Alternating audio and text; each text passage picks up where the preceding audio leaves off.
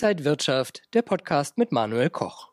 Hallo und herzlich willkommen, meine Damen, meine Herren, zur deutschen Tourenmeisterschaft hier im Jahr 2023 am Norrisring bei Nürnberg. Und wir machen heute mal einen ganz besonderen Investment-Talk und dazu habe ich sensationelle Investmentstrategen heute bei mir am Tisch. Ganz klar natürlich eingeladen von IG, ihrer und unserer Online-Handelsplattform. Zu meiner Linken Clemens Schönemann Fink von René will Rendite. Werde ich später mal fragen, wie es mit der Rendite aussieht. Dann geht es weiter mit dem Gründer, dem Founder, dem Anchorman von der Aktienlust, Jürgen Schmidt. Dann haben wir natürlich sitzen Manuel Koch. Jeder kennt den Inside Wirtschaft. Und natürlich bei uns unser Gastgeber Salahidin Hubidi, Head of Markets von IG.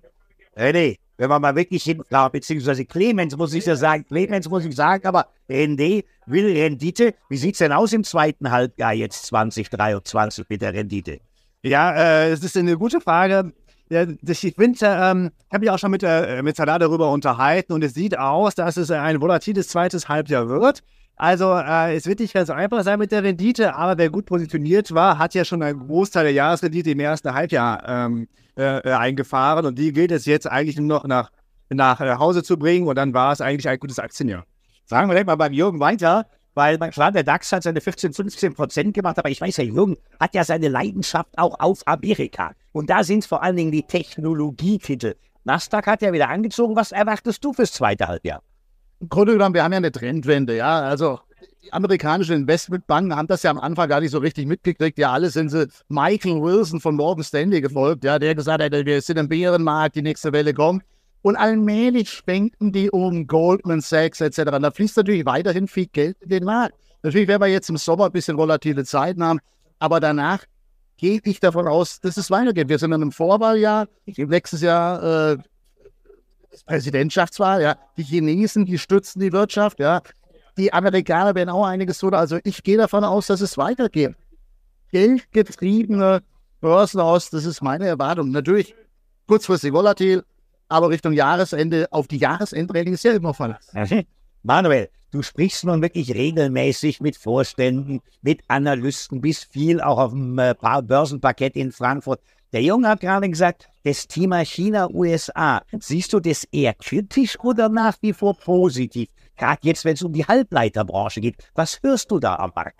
Ja, ich war auch gerade in New York an der Wall ja. Street und die Lage eigentlich ist so ein bisschen pessimistisch gewesen, obwohl die alle gut Geld verdient haben, ja. muss man mal sagen. Also ich glaube, es dreht sich auch gerade wieder ein bisschen, dass es positiver wird. Und das wäre eigentlich auch meine Botschaft. Ich glaube, Rezession sehen wir, wird nicht so schlimm sein. Inflation sinkt Gott sei Dank langsam.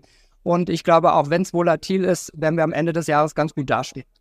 Positive Worte. Salahidin Umidi von IG, die Handelsplattform.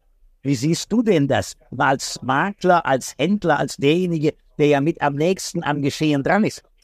Äh, die Jungs haben oder Männer haben schon etwas mitgeteilt, was wir eigentlich so auch mit, äh, ja, was ich eigentlich auch unterstreiche, aber Thema ist auch, und das ist ein Jahr, was makroökonomisch getrieben ist. Was passiert mit der Inflation? Ich bin jetzt nicht zwangsläufig äh, Manuels Meinung, dass sie noch weiter fällt. Ich glaube, wir könnten die ein oder andere Überraschung noch sehen und die Kommunikationspolitik der Zentralbanken ganz wichtig, denn wenn die Inflation doch nicht so erwartungsgemäß fällt, dann kann hier die restriktive Geldpolitik, also die Zinserhöhungen weiter fortgesetzt werden. Und das könnte dann am Ende auch die Märkte ein bisschen unter Druck setzen. Das sehen wir jetzt gerade mit anderen Sorgen.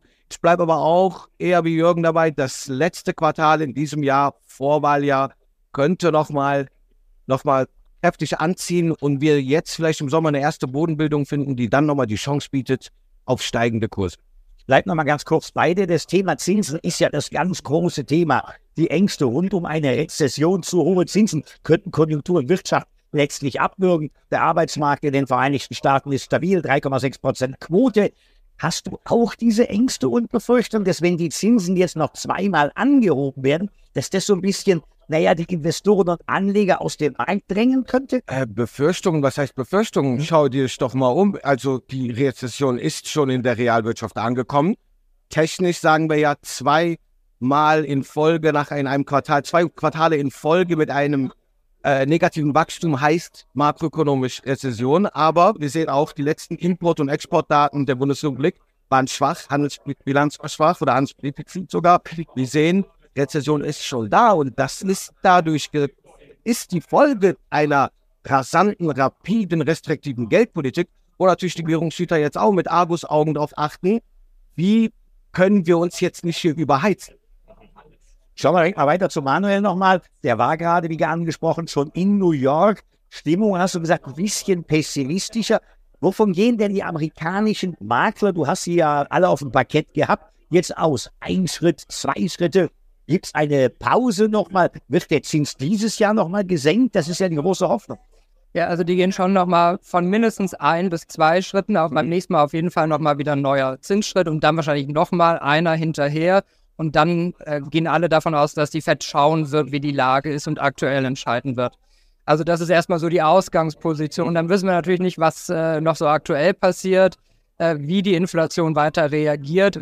Äh, und auch nochmal zu dem Thema Inflation. Ich glaube schon, dass die Inflation auf einem hohen Niveau erstmal bleibt, äh, aber noch so ein bisschen sinken wird. Aber wir dann ja schon erstmal auf diesem hohen Level äh, bleiben werden und nicht Richtung 2% so schnell wiederkommen. Mhm. Da müssen wir uns, glaube ich, von verabschieden, dass wir das so schnell sehen werden. Du meinst diese Zielgröße, die ja die FED und die EZB sich gesetzt haben, 2% Inflation, da sind wir ja noch weiter entfernt als die Amerikaner letztlich. Absolut, absolut. Trotzdem, äh, ich war auf dem Parkett, wir haben da auch gerade, als ich da war, wieder Börsengänge gesehen. Die Unternehmen strömen wieder mehr an die Börse.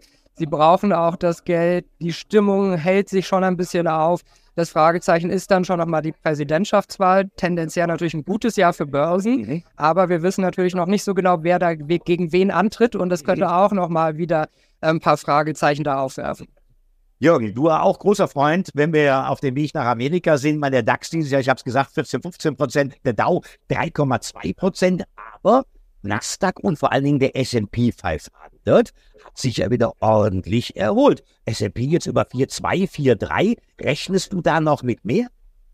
Man muss hier eins vorstellen, ja, 90 Prozent der Gewinne im S&P 500 mhm. sind ja auf die sogenannten chlorreichen Sieben zurückzuführen. Mhm. Also natürlich Apple, Alphabet, Amazon, Meta und natürlich Microsoft. Mhm. Dazu noch Nvidia und Tesla. Ja. Das heißt, die breite Masse die ist noch gar nicht so richtig in Schwung gekommen. Ja, und das ist natürlich oft so bei so Trendwenden, dass man nach einer Pause, nach der ersten Phase, dann auch ein bisschen in die zweite und dritte Reihe schaut. Dann kommt die Breite dazu. Und wenn die auch noch dazu kommen, ich glaube jetzt nicht, dass die Leute aus Apple rausgehen, ja, sondern dann kann der S&P natürlich auch noch ein Stück weiter steigen. Und es ist ja auch immer wieder das Gleiche. Jede Phase, ob nach unten oder nach oben, die dauert immer länger, als man sich das so vorstellt. Ja, also die Übertreibungen, die gibt es halt immer wieder nach oben und unten. Jetzt weiß ich aber auch, dass du auch immer noch einen Blick über den Tellerrand weiter nach Asien, nach China wirfst. Ja, und da haben wir ja manche interessante Aktien. Bleibst du da bei deinem leicht bullischen Statement?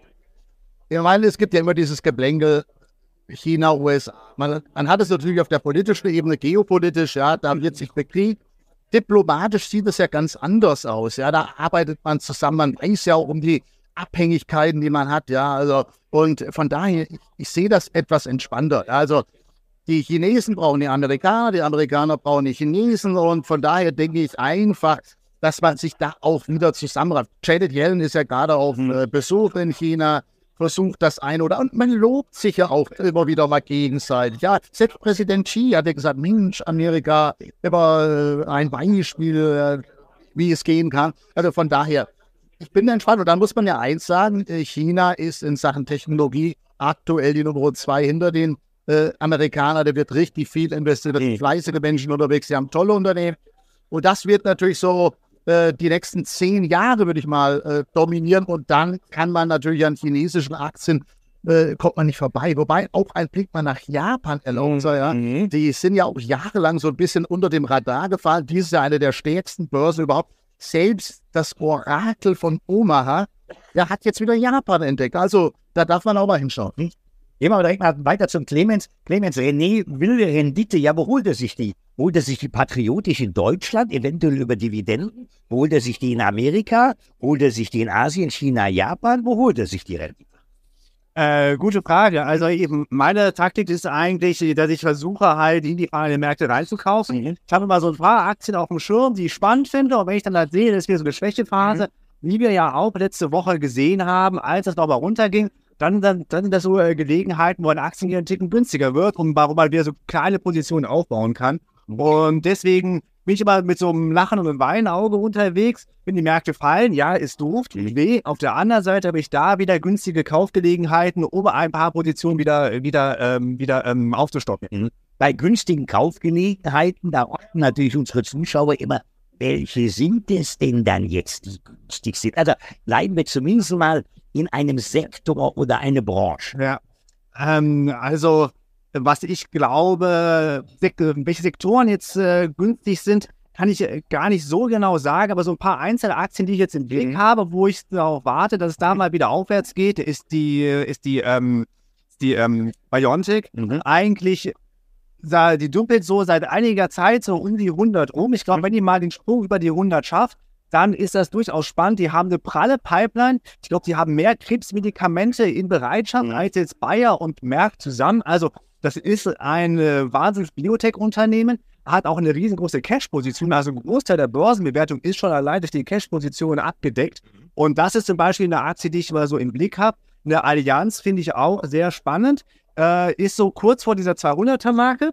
Äh, und Allianz finde ich einfach super, weil da hat man eigentlich eine gute Dividendenplanung. Die haben gesagt, wir wollen jedes Jahr anheben. Ich glaube, jedes Jahr um 11 Prozent haben sie gesagt. Mhm. Und das ist doch mal irgendwie eine ganz schöne Aussicht.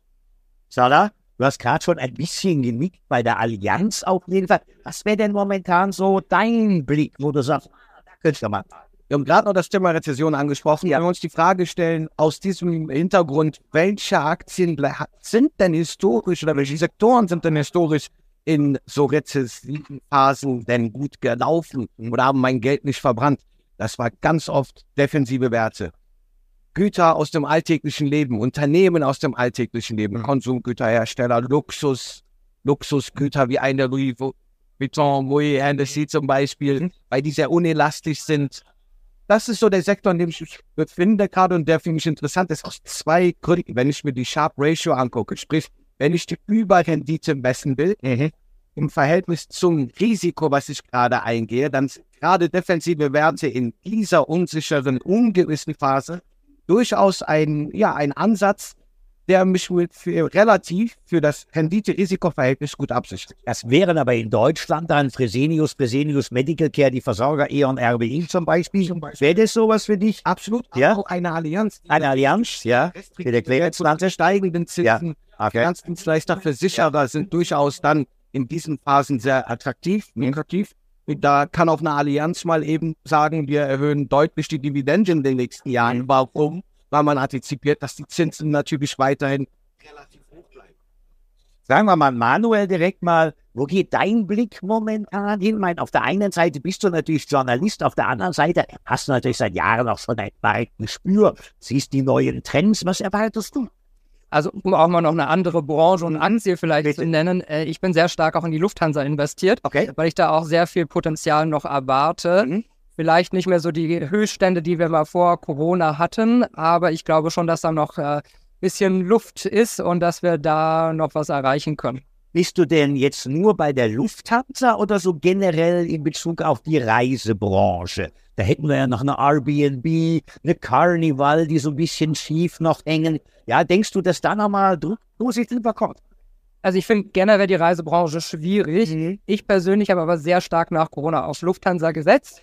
ja, deswegen bin ich da auch so drin okay. und, und, hänge da jetzt auch mal okay. so drin. Aber tatsächlich glaube ich auch, die Leute wollen fliegen, die wollen weg. Lufthansa tut viel, wechselt die alten Flieger aus. Äh, auch wenn das Preis-Leistungs-Verhältnis nicht immer gerechtfertigt ist und die Preise angestiegen sind, schafft es Lufthansa aber trotzdem. Ich bin ja, wie gesagt, gerade in den USA gewesen, der Flieger ja. war voll und die meisten sind Business geflogen und zahlen dafür sehr viel Geld. Also ich glaube, die Lufthansa schafft es auf diesen Langstreckenflügen wirklich teure Sitze zu verkaufen. Und das, glaube ich, ist so die Zukunft. Und da würde ich schon erwarten, dass die Aktie deswegen auch noch mehr Potenzial hat. Ja, Carsten Spohr hat ja bis dato einen guten Job gemacht, hat sogar seine Schulden zurückbezahlt, was BioNTech übrigens noch nicht getan hat. Entschuldigung. Also das ist natürlich auch noch irgendwo ne? positiv. Absolut. Und vielleicht noch um was hm? Zweites zu nennen, ja, aber hier sind, bitte. ich finde auch äh, Porsche interessant. Oh, okay. Also ist da die AG. Die AG, da ja. bin ich auch beim Börsenstart kurz später gleich mhm. eingestiegen. Mhm. Also auch das so, äh, wir, wir, sehen ja hier auch Porsche Autos auf der Rennstrecke. Ja. Äh, also Porsche, Mercedes finde ich auch spannend. Mhm. Und nach so vielen patriotischen Worten von Manuel will ich natürlich direkt mal den Jürgen fragen, weil ich weiß, der hat eine gewisse Technologieaffinität. Und das Zauberwort für Technologie ist ja künstliche Intelligenz. Was erweiterst du da? Wie siehst du das Thema heute? Natürlich Nvidia mit seinen Zahlen, seinem Ausblick. Ja, das war ja so ein bisschen der, der Auslöser dieses KI-Hypes, muss man ja ganz klar sagen. Dann ChatGPT, Microsoft kam oben drauf. Ja, und äh, das hat natürlich jetzt eine Welle ausgelöst. Ja, und das ist halt immer so. KI äh, ist natürlich ein Trend, der uns die nächsten Jahr, Jahre, wahrscheinlich 10 Jahre, 20 Jahre begleiten wird und wirklich neue Trends auslösen wird. Wenn man mit Experten spricht äh, aus der Branche, die kriegen alle glänzende Augen ja, bei den Möglichkeiten, die da jetzt entstehen. Und das wird natürlich die Märkte weiter bewegen, aber ich glaube, kurzfristig natürlich ist der Markt auch da heiß gelaufen. Ja. Nvidia Marktwert über eine Billion Dollar für 42 Milliarden Umsatz. Also das sind schon Größen oder ist sehr, sehr viel Zukunft eingepreist. Äh, Natürlich wird Nvidia in den nächsten Jahren irgendwann in diesen Börsenwert hineinwachsen, aber das mhm. brauchen. Von daher natürlich hier in diesem Sektor muss man auch mal mit Korrekturen rechnen. Das ist ganz klar. Aber die Korrekturen, Rücksetzer könnte man ja dann zum Einstieg nutzen. Das ist ja sowieso klar, gerade bei diesen großen IT-Unternehmen, ja. Ich bin ja immer ein Freund davon, in solche Unternehmen zu investieren, die selbst am meisten Geld in die Hand nehmen, um in Forschung zur Entwicklung und Entwicklung zu investieren. Das sind eigentlich auch statistisch gesehen die erfolgreichsten Unternehmen. Die, die am meisten selbst in weiteres Wachstum investieren, die stehen bei mir ganz oben auf der Agenda. Clemens, ist es bei dir ähnlich? Ist das Thema KI so für dich ein wichtiges Zukunftsthema? Äh, definitiv. Also ja. KI wird die Wirtschaft verändern, wird die ähm, Unternehmen verändern. Man sieht es ja überall, wie äh, neue ähm, Geschäftsideen entstehen, aber natürlich auch, wie Firmen Arbeitsplätze abbauen, ja. weil sie sagen, hier, äh, das kann die KI besser oder billiger zumindest. Und deswegen ist das auf jeden Fall ein Thema, womit sich halt jedes Unternehmen be, ähm, beschäftigen muss. Und ähm, Anleger sollten jetzt ein bisschen vorsichtig sein, weil natürlich jedes Unternehmen schreibt in seine Präsentation KI, KI, wir sind super dabei aber auch mal wirklich abklopfen, wie viel KI ist denn dahinter, dass es nicht nur ein Buzzword ist. Also da sich nicht reinlegen lassen. Jetzt hatten wir ja am Freitag noch einen Börsengang, den ersten seit fünf Monaten IPO. Nucera, Wasserstofftochter von ThyssenKrupp. Grüner Wasserstoff heißt ja Klima, Klimaschutz. Ist das so ein Trend, wo du denkst, der wird sich weiter fortsetzen? Äh, ja, ehrlicherweise, man sollte mal, das ist so, also, also beziehungsweise definitiv, das ist so, aber ich bin jetzt persönlich in den Global Clean Energy äh, investiert. Dann dachte ich, ey, da machst du ein super Geschäft mit, mal äh, letztes Jahr Rohstoffpreise in die Höhe gegangen, was macht der Clean Energy? Der macht, die, der macht den Taucher. Mhm. Also ähm, es ist auf jeden Fall ein Thema, aber damit Geld zu verdienen, Siemens Gamesa noch ein anderes Beispiel, ist jetzt nicht so ganz einfach. Mhm. Da muss man sich auch wirklich wieder gute Unternehmen angucken und nicht einfach nur kaufen, weil es das Label Grün, Wasserstoff, Solar, mhm. was auch immer aufs mhm. Firmenschild packen. Salah, wie siehst du das? Meine, du kommst ja mit vielen Marktteilnehmern zusammen. Alles, was so ein bisschen grün angestrichen ist, das ist ja momentan schick. Ähm, würde ja mal fast meinen, das ist im wahrsten Sinne des Wortes Greenwashing. ja, es ist aber nicht, aber das Thema Wasserstoff, darüber habe ich auch mit Jürgen noch gesprochen. Äh, in Deutschland ist die Wasserstoffproduktion sehr teuer. Also das heißt, ein Unternehmen, was sich in diesem Bereich in Deutschland dann niederlässt oder auch operativ arbeiten will, da stelle, ist, stelle, habe ich die Kritik, wie groß kann da die Marge sein? Aber international gesehen, die Bundesrepublik hat äh, schon Absichtserklärungen zum Beispiel mit dem Königreich Marokko entwickelt, in Afrika auch andere Länder, wo man Wasserstoff produzieren will wenn man es äh, so dann schafft über diese Wege, dann kann es durchaus interessant werden. Aber eins ist klar, grüne oder ja, ja, grüne Energie ist bei uns hier in unseren Hemisphären relativ teuer. Das heißt, da ist es auch schwierig, Gewinne mit zu erwirtschaften. Und das ist mein Zweifel, ob diese Unternehmen oder diese Aktien dann auch langfristig relativ profitabel bleiben das Zauberwort Nachhaltigkeit. Fragen wir mal bei Manuel nach. Wie siehst du das aktuell mit diesem, naja, Trend zu grünen äh, Aktien hin halt eben? Also auch vielleicht auch mal zu Nucera, äh, ja. die sind ja höher bewertet als Tesla, was mhm. ja schon was heißt. Also man muss schon viel Fantasie haben, mhm. um, um da jetzt äh, mit dabei zu sein. Ich glaube, vielleicht langfristig zahlt sich das aus. Es ist persönlich nicht so ganz meine Branche und was ich nicht so ganz durch, äh, durch verstehe und durch, äh, durchblicke, mhm. Äh, da bin ich selber so ein bisschen vorsichtiger. Also ich persönlich lasse die Finger davon. Mhm. Trotzdem denke ich, dass der grüne Trend ein wichtiger Trend ist und dass es da ganz viel Interessantes gibt. Ich glaube, dass viele Anleger aber nicht so genau wissen, was bedeutet jetzt Nachhaltigkeit, was ist überhaupt ein nachhaltiges Finanzprodukt, wie sind die Definitionen. Und da sind ja seit Jahren so viele Produkte auf den Markt gekommen. Jede äh, Finanz, jede Vorbude hat irgendwas auf den Markt geworfen. Mhm. Also auch da, glaube ich, sollte man vorsichtig sein, sich gut informieren, schauen, dass man da was Seriöses mit Rendite findet, was auch den eigenen Ansprüchen genügt. Also nur in ein Unternehmen zu investieren, äh, was vielleicht ESG-Kriterien erfüllt, aber trotzdem ein äh, Chemieriese ist, wäre für mich noch keine nachhaltige Investition. Auch Rheinmetall ist für mich keine nachhaltige Investition, sage ich ganz ehrlich. Ja. Ein Waffenlieferant ist für mich nicht nachhaltig, aber das sehen ganz viele Leute anders. Mhm. Und das ist okay, aber da wäre ich zum Beispiel auch sehr froh. Also Rheinmetall Hensoldt, das wäre jetzt nichts für dich im Prinzip. Würde niemals in mein. Depot kommen. Aber was wäre so eine Branche, wo du sagst, Mensch Leute, guck doch mal dahin, guck doch mal über den Rand hinweg. Ja, also dann würde ich schon sagen, grüne Investments finde ich doch ja. spannend. Mhm. Äh, und wenn man da was findet, was für einen selber Sinn macht, und ich äh, bin da so wie Warren Buffett, ich muss es verstehen. Es muss für mich auch langfristig nachvollziehbar sein, dass da ein Geschäftsmodell hintersteckt. Und dann diesen grünen Trend. Wenn ich grün investieren will, muss ich das auch finden. Und das ist, glaube ich, das Schwierige, da das Richtige für sich selber auszuwählen. Jürgen, du hast ja auch mal dazu ein äh, Spezial gemacht, auch mit SMA, Solar und solchen Ideen. Wie siehst du das, Alalo? Also ich glaube, das ist ja ein Trend, der auch nicht zu ändern und nicht aufzuhalten ja. ist. Und das ist ja auch gut. Und wenn man sich überlegt, das muss man ja auch sich immer wieder vor Augen führen, das würde heute Stand der heutigen Technik ausreichen. Ein Viertel der Sahara mit PV-Modulen zu bestimmen, um mhm. den gesamten Energiebedarf der Welt zu decken. Ja, natürlich habe ich die Probleme Speicherung und Transport. Aber das zeigt, dass das theoretisch geht. So, jetzt muss ich natürlich gucken, dass ich das vernünftig verteile und vernünftig manage. Und das ist, glaube ich, das große Problem, was wir auch bei uns politisch im Land haben aktuell. Wir wollen alles hier machen, ja. Und das kostet halt, ja. Das, es funktioniert. Ich kann ein autarkes Haus mir äh, bauen, ja, was ich komplett isoliert von allem äh, betreiben kann. PV bis zum Anschlag aufs Dach, Riesenspeicher in die Garage oder sonst wohin.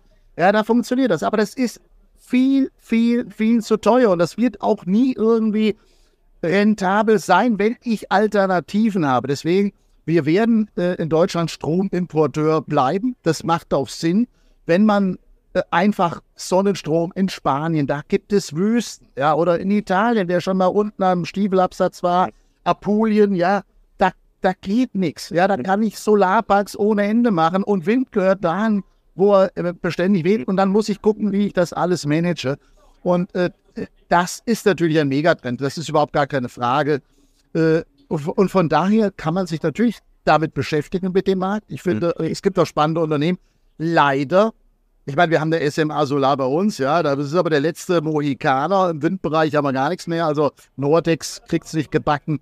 Ja, Siemens Gamesa, ja, die wissen auch nicht, wie sie das äh, Windrädern so. Also das ist alles so, das ist problematisch. Aber wo passiert es denn momentan? Witzigerweise da, wo die Energie am billigsten ist und wo die größten Umweltsünder sind. Die Chinesen forschen, Amerikaner forschen. Und dort wird es letztendlich die Lösungen geben, auch in Sachen grüner Energie. Clemens, bin ich in der Abschlussrunde meiner Fragezeit. Der DAX ist hoch bei 16.400, ein paar zerquetschte. Jetzt liegen wir bei 15.600. Ja, der eine oder andere sagt, es kommt die Sommerzeit, die Urlaubszeit, wenig Marktteilnehmer. Ja, äh, wie kann ich denn mein, mein Portfolio jetzt absichern? Wie gehst du davor? Machst du es wie die alte Weisheit? Sell it May and go away, but remember to come back in September? Oder wie ist deine Strategie? Äh, meine Strategie ist eigentlich, dass ich ähm, jetzt nicht groß versuche, den Markt zu timen. Ich weiß ehrlicherweise nicht, was passiert. Deswegen bin ich eigentlich äh, keiner, der seine Aktienquote anpasst oder sowas, sondern ich bin eigentlich eher immer, immer ähm, investiert mhm. und schaue dann, dass ich halt günstige Nachkaufgelegenheiten habe. Also ich habe so eine kleine Kriegskasse, mhm. sage ich mal, wo ich dann halt, wenn der Markt mal runtergeht, dann sage ich, da gehst du rein. Und ich würde jetzt halt auch, äh, sowieso, man muss unterscheiden zwischen langfristig und kurzfristig. Langfristig sowieso dabei bleiben, äh, über Sparplan etc., was es also gibt. Also da würde ich mich jetzt nicht äh, wahnsinnig machen lassen, wenn mal ein paar schwächere Monate kommen. Fürs Trading, für halt so äh, das... Ähm, die, wir nennen das das Spaßdepot sozusagen, da natürlich immer jetzt auf günstige Gelegenheiten warten und mal so jetzt die, versuchen die eine oder andere, die eine oder andere Aktie mitzunehmen, wenn es äh, mal nach unten geht. Sarah, als äh, Head of Markets, du musst ja deinen Zuhörern, Zuschauern, Anlegern, Kunden direkt mal eine Strategie an die Hand geben. Wie sicherst du dich ab? Was sagst du denn? Genau, und das ist, wie ich mich absichere, ist eine ganz einfache, klassische Möglichkeit. Ich nehme Hebelprodukte, um mich an der Unterseite abzusichern, mit Knockout-Zertifikaten zum Beispiel. Thesauriere dann langfristig diese Kompensation wieder für in dieses physische Engagement. Okay. Mache ich sehr gerne mit äh, Dividendenkönigen beispielsweise. Okay. Eine 3M seit Monaten, ja, ja, über zwei Jahre jetzt im äh, Abwärtsgang. Und da hätte man sich sehr schön in einem, mit einem Knockout-Zertifikat absichern können. Die Gewinne jetzt, wo wir eine Bodenbildung in der 3M sehen, mitnehmen und nochmal günstiger neue Stücke 3M kaufen, um somit mehr Dividende zu haben. Ganz klassisch, ist nicht nur auf meinem Mist gewachsen, ist eine klassische Absicherungsstrategie. Manuel? Also ich sehe immer einen Fehler und ich würde äh, sagen, das ist äh, auch das Sprichwort hin und her macht Taschen leer. Ja. Also ich persönlich äh, investiere langfristig. Mhm. Ich bin kein Trader. Mhm. Und langfristig gesehen kann man jede Krise meistens ja aussitzen. Ja. Und wenn man nicht so hektisch irgendwie guckt, man hat wieder 10% verloren und wie kann ich das gut machen, das ist überhaupt nicht mein Ansatz. Ich gucke manchmal zwei Wochen nicht in mein Depot rein mhm. und bin beruhigt und kann gut schlafen. Also das würde ich jedem mitgeben. Nicht zu viel hin und her, sich auf ein paar Dinge konzentrieren. Ich persönlich sage immer so vielleicht 10 bis 15 Einzelaktien, noch ein paar Sparpläne mhm. dazu, dass man die Sachen im Blick hat und nicht irgendwie alles aus dem Ruder läuft, weil man nicht mehr weiß, an welchem Ende man jetzt angreifen muss. Jürgen, ich weiß, dass du natürlich auch beim Thema Optionsscheine immer mal ganz gern mit dabei bist, gell? Ja, also wenn du jetzt auf die Absicherung ansprichst, ja. Äh, das ist natürlich, ich meine, jeder Anleger ist anders. Ja. ja. Und es gibt welche, die können mit Derivaten wenig anfangen. Und äh, der es beherrscht und der damit einfach ein offenes Gefühl hat, der kann natürlich, wenn er sagt, Mensch, es ist jetzt Sommer und ich bin unsicher und ich weiß jetzt nicht, ich möchte aber auch nicht meine Aktien verkaufen, der kann sich natürlich äh, IG-Produkte ins Depot legen, passend zu seinem Depot und kann da einfach sagen, so für die nächsten drei Monate, ich werde nicht weiter gewinnen, wenn der Markt hochgeht, aber ich werde auch nichts verlieren. Da bin ich d'accord. Ja. Das ist äh, ein Weg für eine bestimmte Anlegerklasse. Äh, ich habe es auch gern so, dass ich einfach hergehe, wenn, wenn wir eine gute Phase an der Börse haben und die Märkte laufen vernünftig und stark, dann kann ich auch mal etwas zur Seite nehmen. Ich muss mich ja nicht von der Position gänzlich verabschieden. Ich gucke mal auch äh, prozentual, wie haben sich meine Depotwerte verändert. Vielleicht gibt es da Übergewichtungen, wo ich was sage, ich nehme mal hier was weg und da was weg. Wenn ich mal 10% Cash äh, auf dem Konto habe, da kann auch mal eine Krise kommen, dann habe ich auch wieder was zum Investieren, ja. Und darum geht es ja, dass ich dann handlungsfähig bin, wenn es auch wieder mal Schnäppchen gibt. Ihr habt gehört, meine Damen und Herren, vier Experten heute, die tatsächlich mal so ein bisschen den Markt haben versucht einzuschätzen, in die einzelnen Branchen reingegangen sind, aber natürlich auch das Thema Absicherung natürlich auf dem Schirm haben. Ich danke ganz herzlich Clemens Schönemann-Fink von René will Rendite. Ich danke Jürgen Schmidt von Aktienlust.tv. Ich danke Manuel Koch von Inside Wirtschaft und natürlich unserem Gastgeber Salahedin Hubidi, Head of Markets von IG. Übrigens ist nach wie vor noch Karten, Freikarten zu den Rennen zu gewinnen. Und zwar natürlich beim nächsten Mal 18.8. bis 20.8. am Lausitzring. Danach geht es weiter zum Sachsenring, zum Red Bull Ring und letztlich dann zum Hockenheimring. Alles natürlich über die sozialen Medien. Das heißt, hier einfach eingeben IG Deutschland auf Twitter, Instagram oder Facebook und da kann man dann die Karten nochmal gewinnen. In diesem Fall wünschen wir Ihnen viel, viel Glück. Wir sehen uns bald wieder.